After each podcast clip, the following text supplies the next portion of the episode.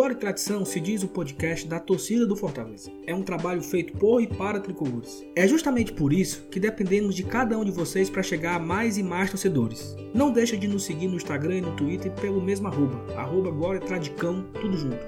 Compartilhe nossos programas, curta e comente nossas postagens. Ter esse seu retorno é muito importante para nós.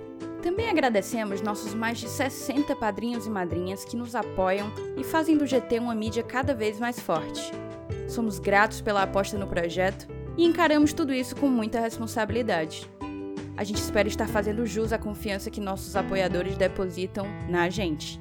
Se você ainda não é nosso apoiador e tem interesse em ajudar a mídia independente que cobre Fortaleza, acesse os links que estão na descrição desse programa, estamos no Apoia-se e no PicPay, conheça nossos planos e faça sua assinatura. A gente te espera, tá? Salve, salve, nação tricolor! Sejam todos bem-vindos ao podcast Glória e Tradição, podcast da torcida do Fortaleza. Esse é o nosso programa de número 94, um pós-jogo de Fortaleza 1, Esporte do Recife 0, aquele jogo popularmente conhecido como a conta de luz, e que é um jogo do UFA, né? Porque o Fortaleza passou um sufoco ali desnecessário nos últimos 5, 10 minutos que eu acredito que todo torcedor do Fortaleza ficou de pé, é, as unhas, pedindo para o mundo se acabar, para o jogo acabar com a vitória do Fortaleza. O que mais importa são os três pontos, porque acho que no Campeonato Brasileiro a gente não se importa muito com jogar bonito, né? Acho que vencer é mais importante. A gente perdemos pontos, principalmente o jogo do Flamengo, estava ali um ponto garantido até o final. Deixamos a vitória escapar contra o Corinthians. Então acho que esse jogo, por se tratar de um jogo de confronto direto, um time da nossa prateleira, um jogo dentro de casa, não podia ter outro resultado a não ser a vitória. E o Fortaleza não poderia imaginar ter outro resultado a não ser a vitória, ter os três pontos. E que nos faz, nesse momento, é, paquerar com o belíssimo lugar, que é o sétimo lugar. Assim, é, é até frio esse, essa, essa colocação. Eu acho que todos aqui temos que botar uns casacos aqui, porque são, são frios. É, não tão frequentes na nossa vida, né? Então acho que é um momento importante. E é isso, Fortaleza com 11 pontos, nona rodada, vitória contra o esporte. Estou hoje com o Elenilson Dantas e Felipe Miranda. E aí, Felipe, beleza? Fala, Saulo. Novamente é honra estar aqui com você, Elenilson, estou nossa amiga Thaís. Cara, vou te contar. Se o Rogério, ao final do jogo, saiu com a dor nas costas, meu amigo sai todo travado. O jogo tenso, cara, nesse final de segundo tempo, principalmente a gente passou um sufoco, meu amigo, um sufoco. Mas, coisas da Série A, né? Esse jogo, inclusive, me lembrou muito, cara, lembrou muito. Aquele Fortaleza e Botafogo, no segundo turno de 2019. Mas é, é isso aí. É, três pontos, é, posição importante na tabela. É muito importante você olhar e ver logo o nome do Fortaleza ali na primeira página, na sétima colocação. Rodada ainda vai percorrer, né? Ainda, ainda vamos ter muitos jogos aí pela frente. E, enfim, cara, é agora secar os adversários, projetar a sequência de jogos que vai ser complicada. A gente vai ter uma dupla gaúcha aí pela frente que inclusive tem jogo de Libertadores meio de semana. A gente vai falar sobre isso, sobre isso mais para frente, mas enfim. Espero que a galera curta e escute mais esse novo episódio do Glória e Tradição. Enfim, passa adiante. E aí, Lenilson, rapaz, não sei como é que você tava aí. Você não é muito, como é que eu posso dizer assim, é, íntimo, né, da, da minha grande amiga Zica. Mas como é que foi assim esses últimos minutos de Fortaleza Esporte? Aí? O Renan ficou dançando, não? É, eu tava assistindo aqui, assisti aqui em casa com, com, com o nosso amigo Renan, né, o Renan Maraguape, veio me dar o privilégio da sua companhia. E ainda tá aqui ainda, tá? A gente tá tomando uma cervejinha de leve aqui para comemorar essa vitória, porque apesar de ser um jogo que a gente conta como, como confronto direto, mas é exatamente esse tipo de jogo que a gente espera a vitória né, e, e, e que sofre. Né? Diferente de um jogo contra o Flamengo, por exemplo, que a gente liga o, aquela questão de, rapaz, o que vier é lucro. Um jogo contra o esporte em casa, no Castelão, é, os três pontos a gente conta como necessários, né? principalmente para uma classificação é, num campeonato que a gente tem um adversário direto enfrentando a gente dentro de campo. Então, cara, a gente vai falar hoje sobre os três pontos conquistados em um jogo que foi, assim, a gente pode dizer, de uma importância enorme. Importância enorme e bastante satisfatória. Né? Acho que a gente pode. A gente tem muitas é, situações para analisar a respeito da partida. E a gente já tem uma, uma dinâmica aqui que todo mundo conhece. Vamos começar pela escalação. E assim, já adianto que talvez é a escalação do que o Rogério tem de melhor para pôr em campo. Né? É, tivemos a ausência de Gabriel Dias pelo Tinga, que voltou após dois jogos afastado. Né? Acho que o Tinga não jogou no Clássico, jogou, não jogou contra o Flamengo. Então o Tinga já veio para essa partida contra o esporte, tinha jogado contra o Bragantino, tinha ido super bem contra o Bragantino aqui no Castelão, e volta de, dois jogos depois e também saiu lesionado. Então eu acho que tem que ter um pouco de cuidado com o Tinga. Provavelmente ele vai ficar o jogo contra o Grêmio fora, e sabe-se lá quando volta. E o resto praticamente o mesmo time, né? O Carlinho super bem mais uma vez, no lugar do Bruno. E o time é o time que todo mundo sabe a escalação decorada, diferente do ano passado o Rogério tem mudado menos, né? Agora nesse, nessa, nessa Série A. Pelo menos os últimos seis atletas, né? Felipe Juninho, Romarinho, Oswaldo, David e Wellington Paulista. São praticamente os seis é, carimbados em todos os jogos do, do, Fortaleza.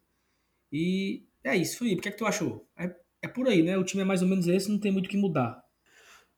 Cara, concordo contigo, viu, Saulo? É, o Rogério, visivelmente, né? Ele até fala na coletiva: Ah, Rogério, você escala hoje querendo a vitória. Ele fala: Sempre quero a vitória. Poxa, mas hoje ele tem o exemplo claro de que ele não queria outro resultado que não fosse os três pontos. Ele não inventou, né? Ficou com quem vem bem, inclusive apostando no Carlinhos, que fez uma boa partida contra o Flamengo e hoje novamente deu conta do recado ali na lateral esquerda. E o quarteto ofensivo titular, né? Assim que a gente pode definir em campo. A gente entrou com Felipe Alves no gol, Tinga na lateral direita, Quinteiro, Paulão, Carlinhos, já citado, na lateral. Júnior e Felipe, os dois volantes titulares. Felipe que inclusive não joga o próximo jogo, levou o terceiro cartão amarelo.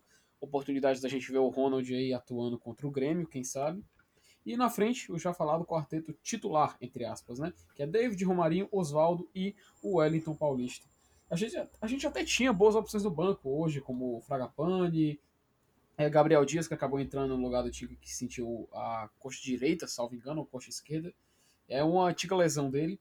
O Ronald, que acabou entrando mesmo, né? Marlon também entrou em campo. Thiago Orobó, que também entrou em campo. E é um, inclusive, vale a pena a gente falar daqui a pouco sobre ele. Bruno Melo, Vasquez, Ederson e Yuri César, que, de acordo com o que foi dito na transmissão, o Rogério já falou que pretende utilizar ele o máximo de partidas possível. Afinal, ele é um jogador muito importante para o nosso esquema e que sempre entra bem quando, quando substitui o Oswaldo ali na ponta esquerda. Cara, eu também queria só destacar uma coisa que é uma observação engraçada. Vocês perceberam que hoje o Rogério não estava usando o, o, traje social dele, estava usando uma camisa de gola V, cara? O cara totalmente. Ele, estava dormindo lá no PC, né? Pegou uhum. um sono ali, um cochilo da tarde ali, pós-café e. Rogério, bora pro estádio, Rogério, bora pro estádio, Rogério. Aí ele vestiu um pijama ali e correu pro estádio. Eu tava com a cara de sono da porra. Tava, hein, Vinícius? Acho... o jogo depois de começar, cara, acho que é a única informação, acho que uma informação já traduz tudo o que aconteceu. Eu até tuitei a respeito. 20 minutos no primeiro tempo, Fortaleza 71% de posse de bola, Esporte 29%, Fortaleza 4 finalizações ao gol e o Esporte 0. Ou seja, a gente tava finalizando, tava pressionando, só que não convertia isso em gol, cara. E é um probleminha que tá, já se tornando tanto quanto recorrente, que a gente pressionar, pressionar, pressionar e não marcar, não marcar, não marcar é, é inevitável a gente pensar que o problema do Fortaleza não seria, eu não diria nem finalização, porque a gente consegue finalizar. O problema é só a gente chegar até lá. O esporte é um time que na Copa do Nordeste, por exemplo, com o Daniel Paulista, utilizou um esquema defensivo, né? Ou seja, ele esperou o Fortaleza tanto que ele cansou de utilizar o Felipe Alves. Hoje o esporte do Jair é um esporte diferente. Um esporte que saía para o jogo, tentava pressionar, Inclusive, a única finalização do primeiro tempo no esporte, que no final terminou 6 a 1 em finalizações, a única finalização foi o lançamento na área, se salvo engano, do Juba, em que o Patrick, se não me engano, cabeceou, mas completamente sem força. O Felipe Alves defendeu fra... e ainda, e ainda estava ainda estava impedido, né? Sim, considerou, sim. É, é. Considerou finalização porque o juiz não marcou, mas ele estava impedido. Se ele vai no gol, era impedimento. Perfeito, perfeito. E é, tanto que a gente, a gente só. No primeiro tempo, acho que se resumiu só isso, né? Acho que não tem muito o que falar. Foi pressão do Fortaleza e o esporte só esperando a gente chegar. Inclusive, eu acho que se eu continuar só tentando achar o que falar no primeiro tempo, além disso, a gente não vai conseguir. Então, Não, mas aí, mas aí eu tenho. Eu, eu- antes de eu falar, eu queria só ver a opinião do Elenilson a respeito da escalação também, Elenilson. Tem alguma coisa a acrescentar? Porque é uma coisa que tu sempre traz, Elenilson, aí eu já trazei um debate, um debate, um assunto que sempre vai, vai pro final. Que o Rogério não utiliza né, sempre as cinco substituições e tu sempre creditava sobre o poder físico, sobre o gás que ainda existia nos atletas. E aí ele hoje. Pois é, cara, cinco é- a gente. que Não, pois é, é, a gente, eu, pelo menos, eu tinha sempre essa visão. Quando ele começou a não, a não utilizar as cinco substituições em algumas partidas anteriores, eu imaginava que era por conta do- da melhora do, do preparo físico do clube. Mas aí ele, é, nos últimos jogos, ele vem reclamando é, que o time tá cansando, é, que não tem opção e tal. Então eu, tô, eu, eu- começo a, a- a enveredar por outro lado. Eu acho que essa questão dele não estar usando as cinco substituições em todos os jogos é porque ele não tá achando que tem banco suficiente para utilizar. Entendeu? Já é uma outra, é é uma outra visão da, da, da, da, da- atitude dele de não usar é, é, é, essa regra que a gente tanto salientou que seria muito utilizada por ele e que ultimamente ele vem abrindo mão. A princípio eu pensei e até notei o Fortaleza é, jogando com, com mais afinco, principalmente na, num, jogo que teve aqui contra o Botafogo, muita gente colocou e foi até é, um, dos, um dos tópicos mais comentados no Twitter que o Botafogo cansou naquele jogo que o Fortaleza empatou aqui com o Botafogo. E na verdade não foi o Botafogo que cansou, foi o Fortaleza que teve mais pulmão. Então eu imaginei que poderia ser por conta disso, mas agora, ultimamente, é, com, com, com as entrelinhas que ele fala na, na, na, nas coletivas, pós-jogo, eu começo a, a ficar com o pé atrás e imagino que o fato dele não utilizar as cinco substituições em alguns jogos seja porque ele não está achando que tem banco suficiente para manter a qualidade de que ele começa o jogo com, com os 11 titulares que ele escolhe para entrar em campo. E assim, e hoje teve uma, uma coletiva né, do Marcelo Paes, na Jovem Pan, é, que o Marcelo falou que está atrás de reforço e pretende reforçar realmente o setor ofensivo e tal, tá atrás de, de, de jogadores.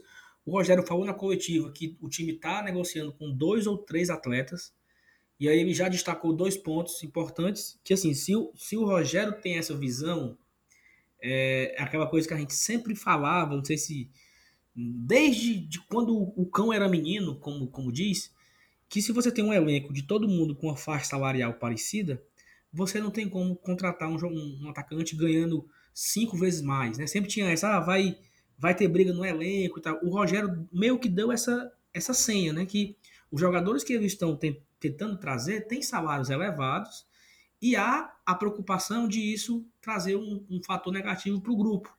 Então, se o Rogério fala isso, é porque realmente pode ocorrer.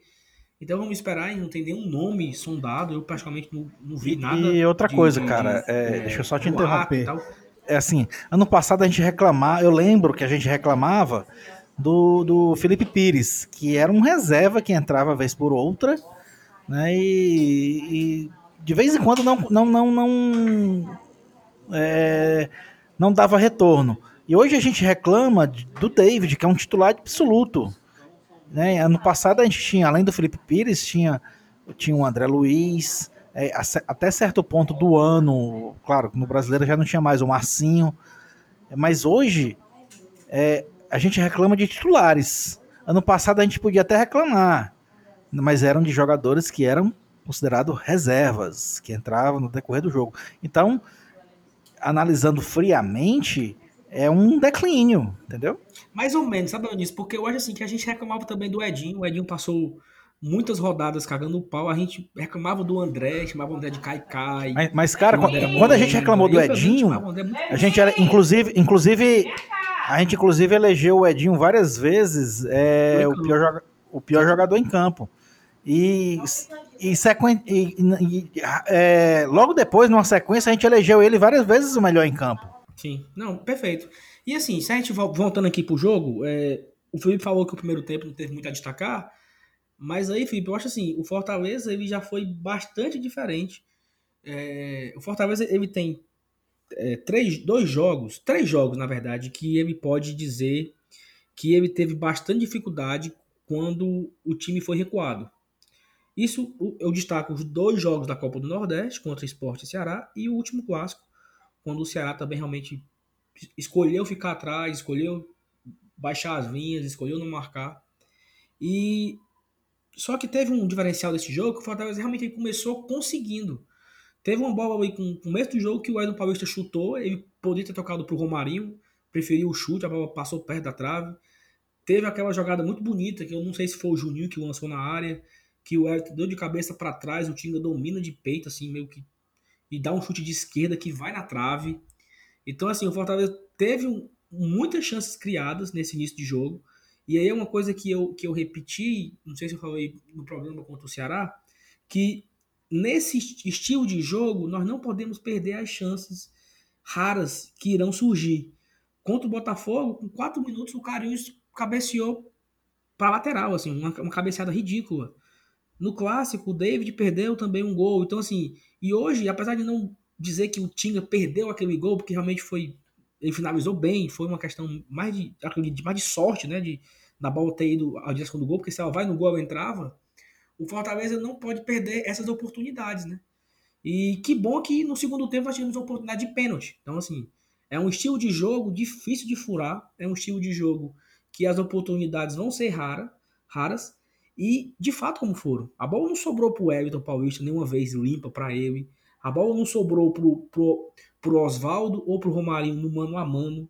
O Oswaldo esse que tinha uma marcação aí, pelo menos dois jogadores acompanhando o Oswaldo o tempo inteiro. Quando o Patrick, quando o Oswaldo tirava de um, tinha o Patrick. Quando tirava do Patrick, tinha o outro volante, um zagueiro na cobertura.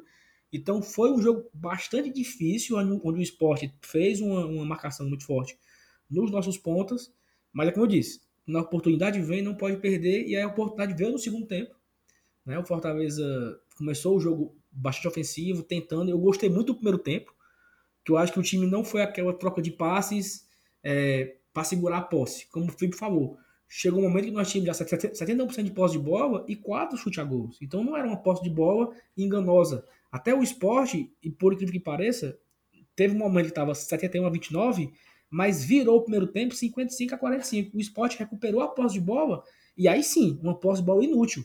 Porque o esporte pegava do Patrick, rodava na zaga, lateral esquerdo, rodava na zaga, Patrick, rodava na zaga, lateral esquerdo, e não saía disso. Então, assim, essa essa posse de bola que o esporte teve no final do, do, primeiro tempo é a posse de bola que irrita o torcedor do Fortaleza.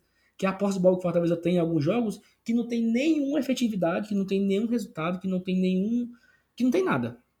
Então, assim, só para ficar claro que foi diferente. Esse jogo foi diferente do, do jogo, dos jogos que nós tivemos mais dificuldades citados anteriormente.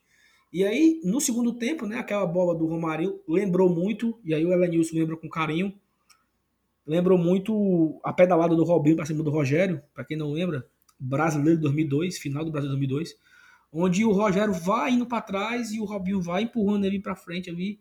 E eu, eu, na minha opinião, eu acho que o, o rapazinho, acho que foi o Juba, né, que fez o gol. É muito cartigo, né? Todo mundo, ah, vamos levar o gol do Juba, pois tome, foi o Juba que deu o pênalti, né? Uma, uma hora vem para a gente, né, também, né? Uma hora a gente também é beneficiado com essas marmotas de nome, de, de, de esculhambação, né?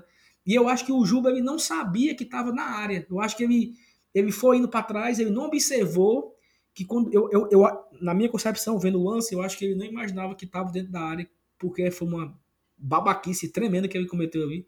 Que bom para nós. O Elton Paulista é, 98 gol, ou é o 99 gol, não sei, que ele faz na era dos pontos corridos. É, artilheiro do Fortaleza no ano, artilheiro do Fortaleza na Série A, quarto gol do Ed na Série A. Foi lá mais uma vez e aplicou o golpe, fazendo 1 a 0 e, e nos dando um pouco de tranquilidade para continuar o jogo. Por incrível que pareça, o Fortaleza não melhorou. Né? E eu chamo vocês para debaterem a respeito sobre isso, que quando a gente imaginava, é aquilo que eu falei, se eu faço gol, o esporte vai sair. Se eu faço gol, o Ceará vai sair. Se eu faço gol, o Botafogo vai sair. E o Fortaleza fez o gol e o esporte saiu e o Fortaleza não melhorou. Começou um festival de cartões amarelos, cartão amarelo para tudo que é lado. O Quinteiro fez uma falta boba. O, o, o Felipe levou, amarelo, o Carlinhos levou amarelo, o David levou amarelo, é, acho que o Quinteiro levou amarelo, ou seja, foi um festival de cartões amarelos e o Fortaleza não conseguiu mais jogar. E aí eu queria saber de vocês o que vocês acharam, assim, né? Depois do gol piorou. Impressionante, né, Felipe? Pois bem, né, Saulo? Cara, e o desempenho não só caiu, mas, por exemplo, com o desempenho do Fortaleza caindo, o esporte se viu obrigado a subir, né? Perdendo, teve que ir atrás. Se o Jair Ventura já tinha colocado o time um pouco mais para frente para tentar marcar ainda quando o Fortaleza estava ganhando, até eles reclamaram que teve um pênalti ali no, na, se não me engano, na primeira etapa, que a bola teria batido na mão do Paulão, sendo que não, não aquilo ali não configura pênalti nem aqui nem na China, mas enfim. Continuando, o esporte tentou, porque muito Fortaleza deu espaço e também porque teve essa orientação do, do esporte de, de, do Jair Ventura, perdão, de ir para cima. E só um detalhezinho do gol do Fortaleza, que o André Almeida, né, jornalista da, da Verdes Mares, trouxe aqui no, no Twitter dele, que o Lucas Catribe passou para ele, que ele estava lá dentro de campo. Que na hora do pênalti do Fortaleza, quando o Elton Paulista foi cobrar, o Jair Ventura falou assim: atenção no rebote. E o Rogério Ceni falou: não vai ter rebote. Ele falou: atenção no rebote. Aí o Rogério olhou pro Jair e falou: eu tô falando que não vai ter rebote. Cobrou aí. O resultado todo mundo já sabe. Enfim, o esporte, cara, esse esporte do Jair Ventura, eu acho que eu não sei se ele se preparou tão bem pro Fortaleza como o Daniel Paulista armou o time na Copa do Nordeste. É claro, são competições diferentes, é uma competição onde o empate não vai levar para uma decisão por pênaltis. É, uma, é, um jogo de, é um jogo de pontos corridos, ou seja, você vai ganhar um, um ponto caso ele consiga empatar. E eu acho que a proposta do esporte, quando chegou aqui, era trazer os três pontos. Acontece que o esporte, isso é uma visão minha, deixando bem claro, eu não tô querendo aqui também é, sei lá, vai que um torcedor do esporte pega esse áudio e queira, queira zoar. Mas, por exemplo, eu não acho que o esporte tenha um time que ele possa agredir o Fortaleza a ponto de vencê-lo fora de casa. Não esse esporte de 2020. Entende? Se o esporte, esse esporte, por acaso, venceu o Fortaleza, com certeza, agora é a única, a única oportunidade, vai sair um jogo na Ilha do Retiro jogando em casa. Mas com o Fortaleza jogando em casa, muito difícil esse esporte ter saído com a vitória. E a gente viu isso em campo. Porém, o esporte tentou e quase conseguiu. Teve duas bolas na trave vindo de lances de bola parada, que é uma deficiência do Fortaleza, bola aérea defensiva. A gente cansa de falar disso aqui, sempre falou que melhorou nos últimos jogos. Tanto que a gente fica brincando, ah, o Quinteiro agora pula. Estamos treinando pulo. Até tinha uma, uma, estatística de soft score que o Fortaleza era um dos, um dos times que mais precisavam levar, levar sofrer finalizações para levar um gol. Isso só mostra que as outras equipes têm que tentar, tentar, tentar até furar o nosso bloqueio. Isso é um mérito, não deixa de ser. Tanto que o Vasco, que é o líder nesse atributo, o Vasco, tanto que ele tá em cima na tabela, cara. Isso ajuda bastante. Isso diz muito sobre a defesa de um time no Campeonato Brasileiro. E nesse jogo específico contra o esporte, a gente viu novamente isso. O esporte, quando teve oportunidades na segunda etapa, tentou, tentou, tentou. Só que não conseguiu furar o bloqueio do Fortaleza. Até teve chance, como a gente já falou, duas bolas na trave, mas não aconteceu da gente levar um gol importante, a gente ficar um jogo sem, sem levar, afinal a gente volta a ter o saldo positivo, estávamos com saldo zerado, agora estamos com um positivo, ou seja, critérios de desempate, por exemplo, a gente já passou o Santos. A gente está empatado em número de vitórias e ultrapassamos eles pelo saldo de gols. O Santos que vai jogar, que está jogando contra o Atlético Mineiro e no placar da rodada com certeza a gente vai comentar mais sobre isso aí. Enfim, cara, é o Brasileirão pegando fogo e passar agora a voz aqui pro Elenilson para ele falar dos pontos dele sobre esse E, e para quem e para quem gosta de comparar, né, ano passado na ao final da nona rodada a gente tinha 10 pontos, né? Um ponto a menos do que a gente tem hoje. Só para quem quem gosta dessas, dessas estatísticas. E, esse, esse, e esses 10 pontos foram conquistados no Dia dos Namorados, 12 de junho, uma vitória contra o Cruzeiro. É, aí, aí você quer puxar demais. Não, pois é, como eu ia dizendo, né? Cara, é, é, é, o que a gente já bateu na tecla várias vezes, velho. Assim, a vitória de hoje, ela, ela, ela nos deixa assim um respiro e, e, e você querendo ou não, ela respinga até na nossa, na nossa atuação no próximo jogo contra o Grêmio, que é uma partida difícil fora de casa. Uma coisa é você ir para a próxima rodada lá em Porto Alegre, pressionado por não ter conquistado os três pontos aqui no jogo contra o esporte, num confronto direto. Né? E, e, outra coisa é você ir é, na, na parte de cima da tabela um, tendo feito o seu dever de casa e tal, beleza? E, e, e, encarar um adversário que teoricamente é, é óbvio, né? O Grêmio, né, quando começa o campeonato, ele vai brigar por título. Mas se você analisar friamente os números no, nos últimos resultados, eu acho que o Fortaleza tem condições plenas de chegar lá em Porto Alegre e conseguir um resultado positivo, coisa que não acontece há muito tempo, né?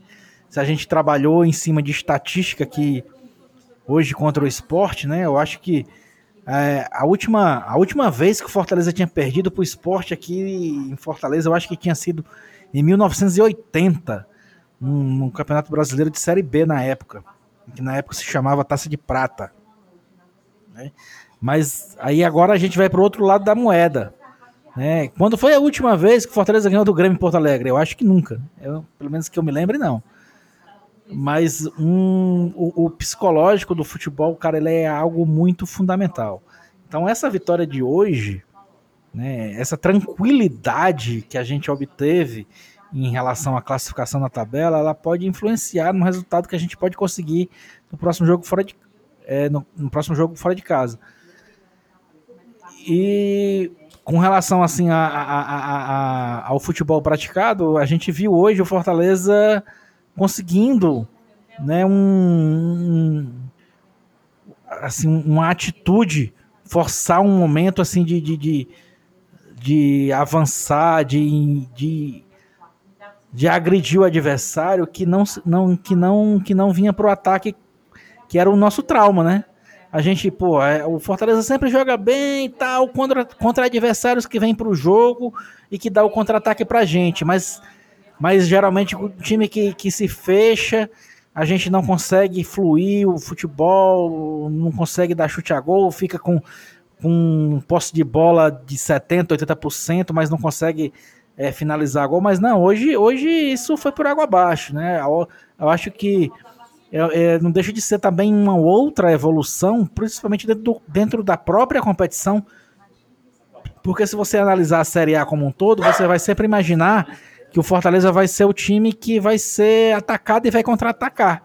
Mas a gente vai ter adversários que, que vão vir aqui no Castelão e vão esperar por nós, como por exemplo hoje. Hoje a gente viu o esporte esperando pela gente. Aí vamos ter outros adversários que vão fazer a que mesma são, coisa. Que, que, que, são adversários que estão na nossa prateleira. Do, Perfeito. Do o cara vai vir aqui e vai se fechar, vai esperar o jogo. Exatamente. Ceará, Botafogo, Red Bull, hoje foi o Sport, ou seja, já são quatro adversários aí que jogaram atrás. Né? Exato. E a gente já mostrou hoje é, uma alternativa para esse tipo de, de, de situação. Tá? Então, eu acho que, que além do psicológico de ter vencido, de ter botado os três pontos no, no bolso, de ter ficado tranquilo na tabela, também tem essa tranquilidade de evolução tática. Né?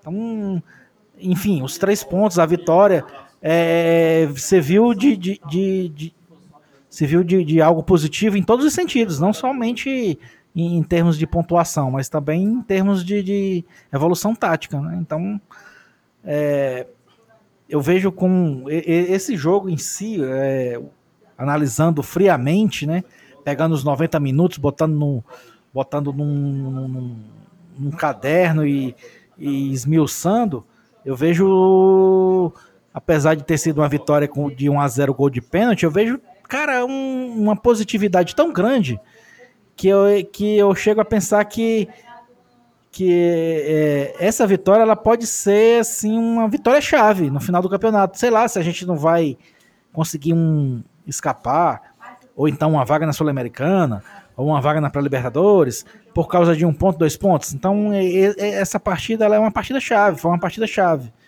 Não só pelo resultado, mas pela, pelo comportamento do clube, do, do, do time em campo. Eu também, eu também acho que eu acredito nisso na, na, porque o futebol é muito da confiança, né? A gente lembra aqui do jogo contra o Botafogo e nós, rapaz, cara, cara confiança no futebol é, é quase 100%. Tudo se, Exatamente. E aí a gente falou que nada. Porra, como assim terra arrasada? Esse mesmo time venceu o Independente. Esse mesmo time mostrou resultados importantes já nesse ano. Não tô falando de 2019, tô falando de 2020. E aí você vê o Fortaleza é, venceu o Goiás, empatou com o Corinthians, venceu o Red Bull. E aí teve uma sequência complicada, porque ele perde um clássico e pega Flamengo do Maracanã. foram duas derrotas, mas você pode dizer que são duas derrotas, entre aspas, normais. Claro que perder o clássico não é, não é normal, perder o clássico não é bom. Mas já, já diria Jardel, clássico é clássico e vice-versa. Então, Fortaleza poderia ter vencido o, o, o, clássico e ter ido com mais confiança contra o Flamengo. Ele perdeu e não foi com menos confiança porque perdeu. Pelo contrário, fez uma partida muito boa contra o Flamengo. Que não merecíamos ter, ter sido derrotados lá. Né? E esse Flamengo que é o Flamengo, atual campeão brasileiro, que começou o campeonato mal, mas já está ali em vice, vice, na vice-colocação, já está é, voltando um bom futebol. Então é um time que muitos, poucos times, vou corrigir, poucos times vão conseguir fazer um jogo tão diferente como o Fortaleza fez no Maracanã.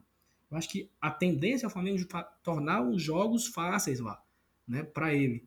Então acho que, como o Eunice falou, vencer o esporte nos dá confiança, até porque viemos de duas derrotas seguidas, então a gente já dá uma, uma acalmada na torcida. Crescemos na, na, na, classificação, estamos agora em oitavo, que o Santos está empatando. Vale a pena secar esse Santos, que o Santos leve um gol até o final do, desse, dessa partida que está agora jogando com o Atlético Mineiro, é, que a gente possa terminar a rodada ali entre os 10, que é importante. E eu só vejo pontos positivos, como eu falei lá, falei lá no início do programa. Não interessa muito jogar bem na Série A. Claro que jogar bem às vezes encanta, um gol diferente, um gol bonito, mas pouco importa você fazer uma partida brilhante e não sair com os três pontos. E na Série A é mais ou menos isso, porque o Fortaleza é, precisa de pontos. Nós estamos, todo mundo aqui, sonhando com os 45 pontos, 44 pontos, 43 pontos, sei lá quanto vai ser o, a, o corte nesse ano. E, e, então, não sei, acho que foi, foi importantíssima essa, essa vitória é, para gente, para levar ao, ao Astral, para ir pegar esse Grêmio lá na, no estádio, na, na Arena do Grêmio, no domingo, com a moral elevada. E aí o Felipe trouxe informação. Quarta-feira vai ter Libertadores. Se o Renato Gaúcho ele coloca time reserva quando não tem nada, né? Porque o, o, o Grêmio veio jogar contra o Ceará aqui no Castelão, não tinha nada no final de semana e veio com o time reserva. Não tinha nada, não tinha nada e veio com o time reserva. Então o Grêmio joga na quarta-feira contra o Olímpia. Olímpia é, é Felipe? Não, não. É, o Grêmio ele vai até o Chile para jogar contra a Universidade Católica. Sim, e, uhum.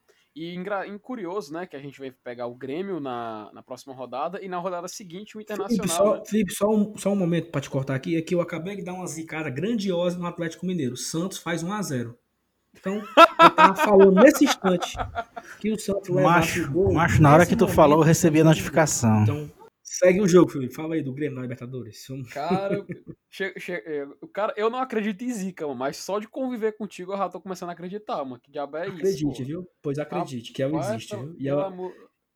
e quem não acredita, ela vem puxar o pé de madrugada. Meu amigo, fala isso não, pelo amor de Deus. Enfim, continuando. Uh, cara, pois é, o Grêmio Fortaleza vai jogar contra o Grêmio no domingo, né? Como a gente já falou, no, no dia 13, às 4 da tarde. Só que o Grêmio tem que viajar para o Chile para jogar contra a Universidade Católica. No, no dia também, no, já no dia 16, na quarta-feira, às 9h30 da noite. E curiosamente, o Fortaleza no jogo seguinte, né, contra, contra o Grêmio, ele pega o Internacional. Só que no meio de semana, o Inter pega o América de Cali pela Libertadores. América de Cali da Colômbia, mas ele vai jogar no, no seu estádio, no Beira Rio. Ou seja, o Fortaleza vai pegar a dupla Grenal, sendo que tem a rodada da Libertadores no meio de semana. Isso vai ser interessante de ver, pois o Internacional, porque, por exemplo, o Grêmio, vamos supor, como tu falou, o Renato gosta de jogar, usar os jogadores reservas. Ele pode poupar contra o Fortaleza para poder ter elenco cheio contra o Universidade Católica. Porém, o Internacional, se a gente for dizer, ah, o Inter não vai poupar. Mas o Inter vai jogar em casa na quarta-feira contra o América de Cali. Porém, no sábado, eles têm que viajar para aqui, para Fortaleza, para jogar às 7 da noite contra, contra, contra a gente, contra o Leão. Ou seja, são jogos próximos, sendo que existe o jogo da Libertadores para os dois no meio de semana. Então existe muito essa possibilidade da gente acabar contando com, com jogando com, com times alternativos. Até porque, no grupo da Libertadores, Grêmio e Inter são líder e vice, porém os ambos têm quatro pontos. E o América de Cali 3 e a Universidade Católica 0. E é uma rodada que pode tirar ou acabar colocando eles fora da zona de classificação. E a Libertadores, no grupo deles, só tem dois jogos disputados. Ou seja, eles têm que pontuar na Libertadores. Então é bem possível que a gente veja a dupla Grenal jogando com o time alternativo aí na semana contra o Leão. E assim, uma informação, né, que o, o já estamos falando de, de esporte, já estamos falando de Inter, né? O Inter vem para Fortaleza em voo fretado. Né? Vai chegar aqui em Fortaleza na sexta-feira, dia 18, de voo fretado. Informação que eu tenho um amigo que trabalha na empresa que faz esse tipo de, de, de serviço, né? Ano passado, vários times vieram de voo fretado: Palmeiras, Flamengo, o próprio Inter, Grêmio, vieram de voos fretados e o Inter já chega em Fortaleza de 18 de voo fretado. Então, isso para o Inter, que para quem tem dinheiro é interessante, porque como tu falou, o Inter joga na quarta, na quarta pela Libertadores e não vai fazer uma viagem muito desgastante, né? Ele não vai para São Paulo para fazer escala. Ele vem de voo direto, voo, voo fretado de Porto Alegre para cá. Então, não sei se eles vão vir para cá com um time alternativo ou vem com força máxima. Vamos viver um dia de cada vez e, e aproveitar essa nona rodada. E a gente vai amanhã fazer o placar da rodada para dar o balanço geral. E a gente já vem com, com as informações do Grêmio. Vai, Felipe, fala. Só um detalhe importante, Saulo. Acabei de olhar aqui a tabela da Libertadores. Fortaleza e Inter é no dia 19, né? No dia no uhum. sábado. Correto? Ou estou enganado? Correto, né? É dia 19. Mesmo, Na quarta-feira, dia 23, a gente tem o Grenal da Libertadores. Então, cara, é muito provável que o Inter venha de time alternativo. Porque eles não vão colocar em risco os jogadores, tipo, os principais jogadores dele, sendo que eles têm um Grenal no meio de semana válido pela Copa Libertadores, né?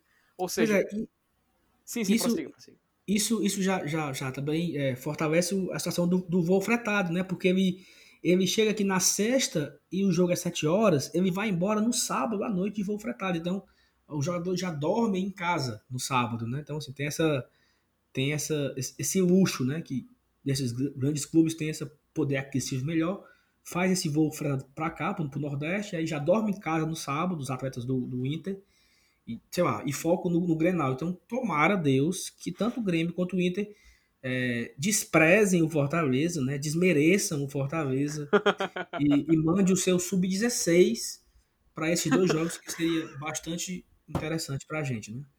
É, vamos lá, vamos, vamos, seguir o jogo. Então é isso, Fortaleza de 1x0. Vou rapidinho aqui, só as estatísticas, né? A Thaís não tá aqui hoje, ela gosta de falar disso. Fortaleza terminou a partida com 53% de posse de bola.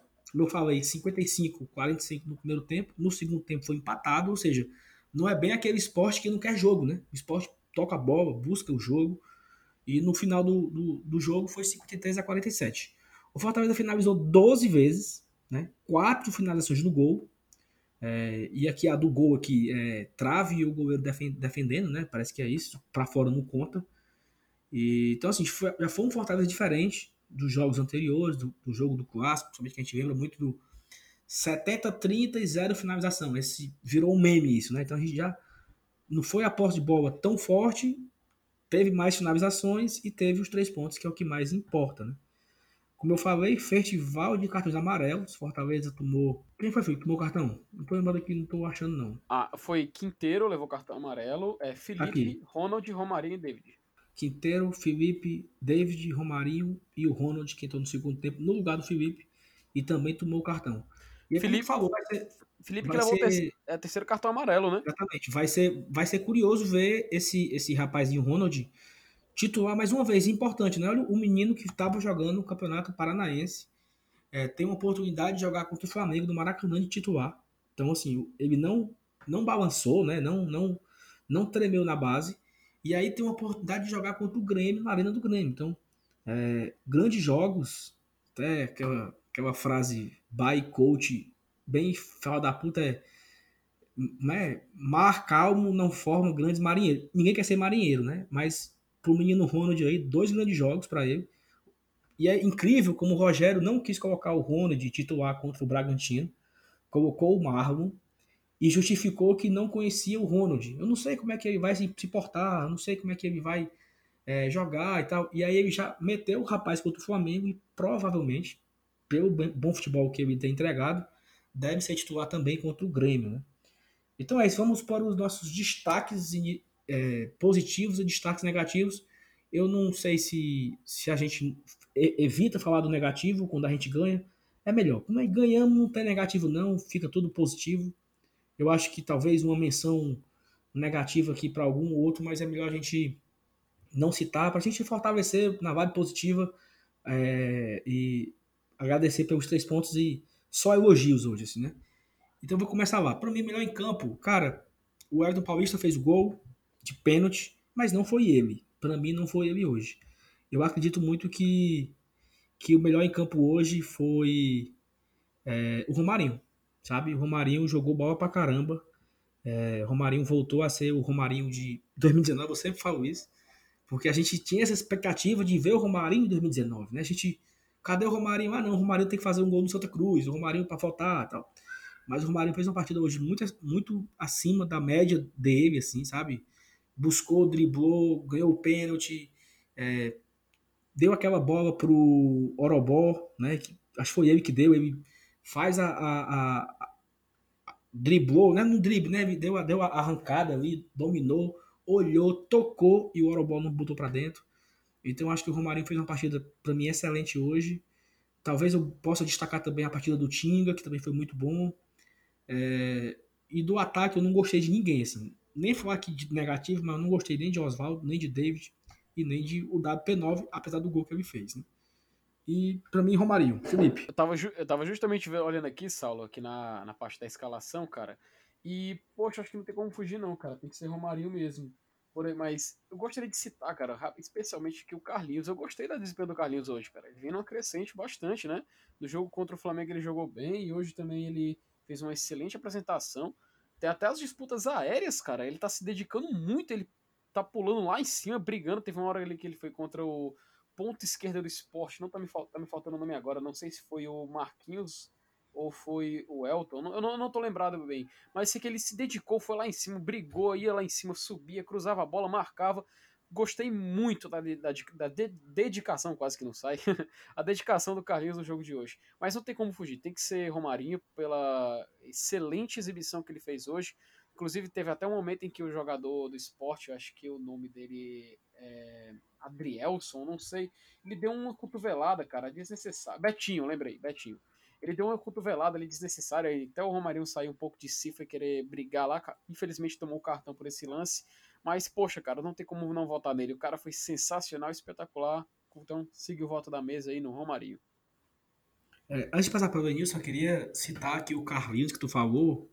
E assim, o Carlinhos ele foi pro banco de forma injusta porque o Carlinhos voltou super bem da pandemia, da, pande da, da parada, né? Sempre a gente fala pandemia, mas não acabou a pandemia.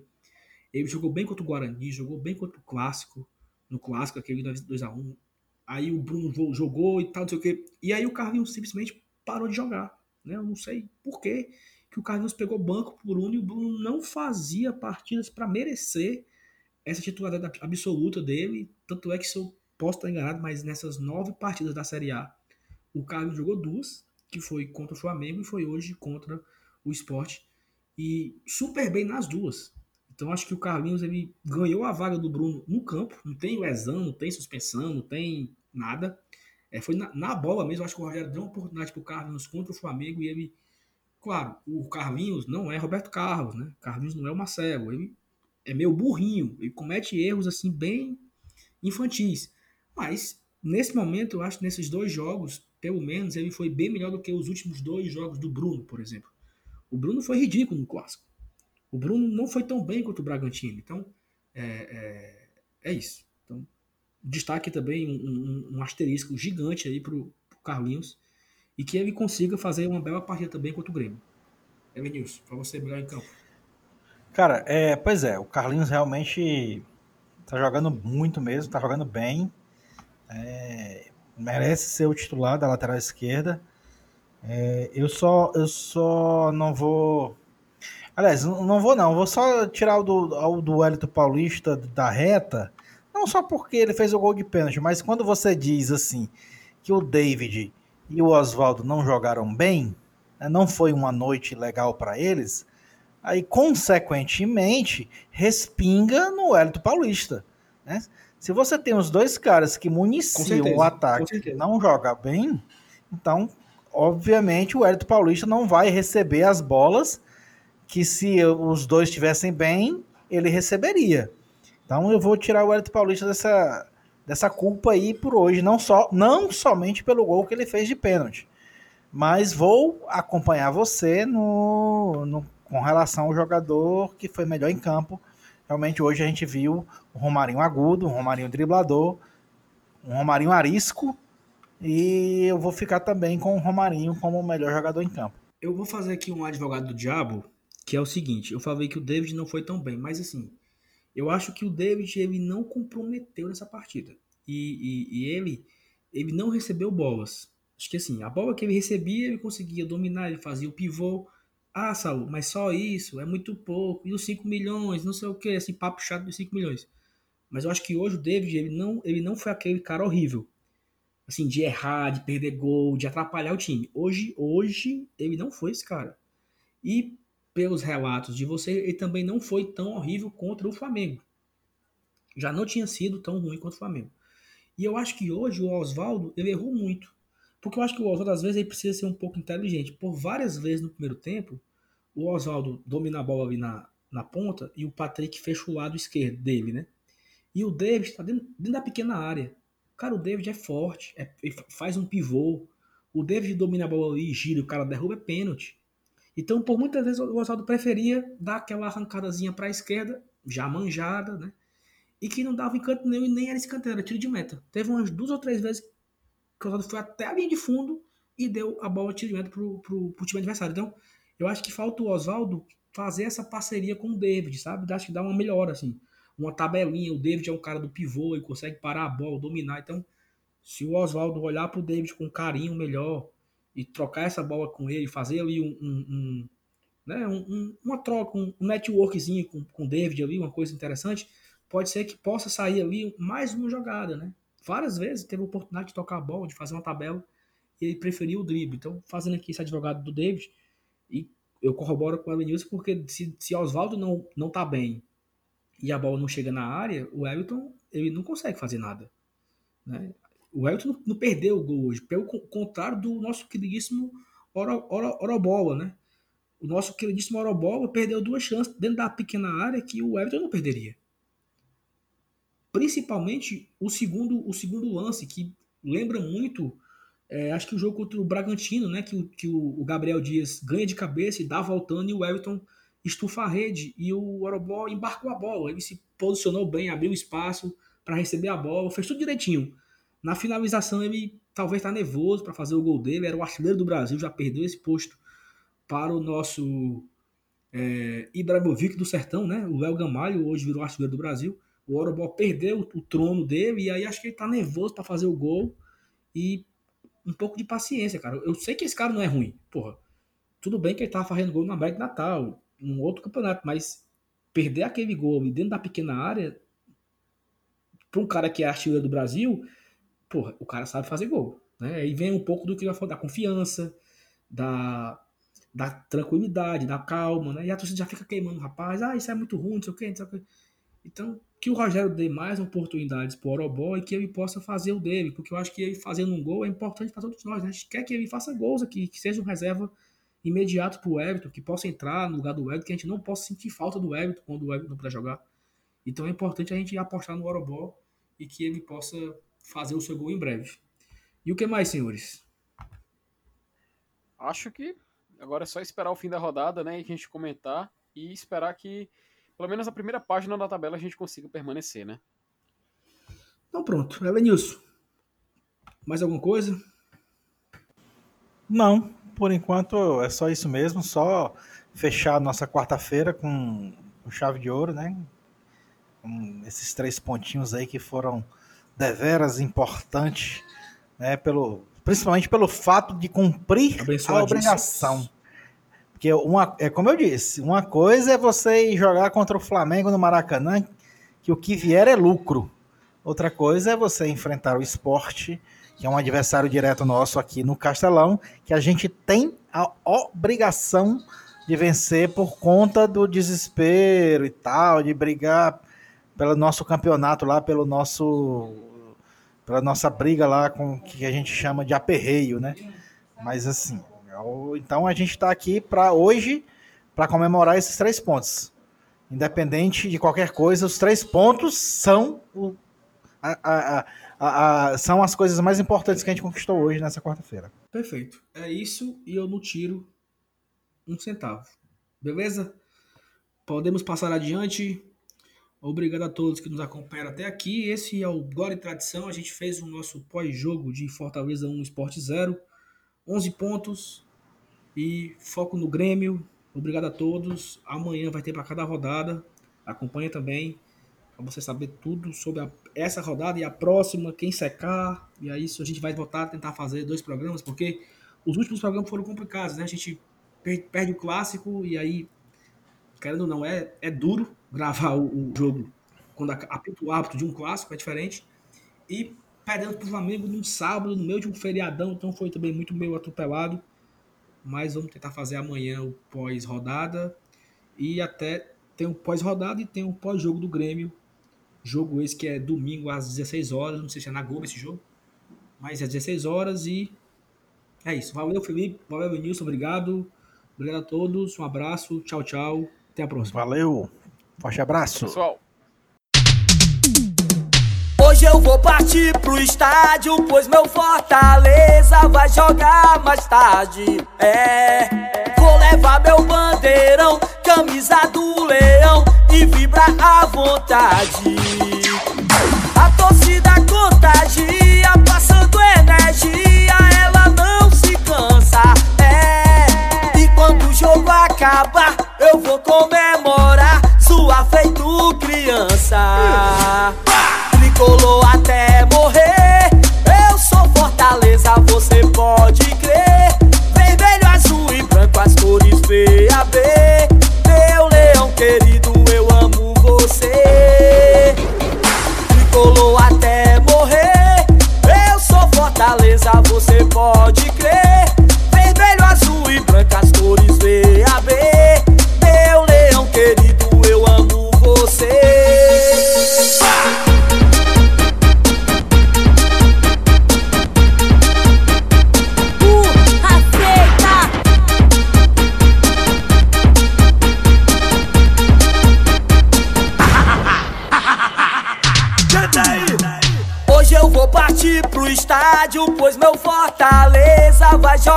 mais tarde. É, vou levar meu bandeirão, camisa do leão e vibrar à vontade.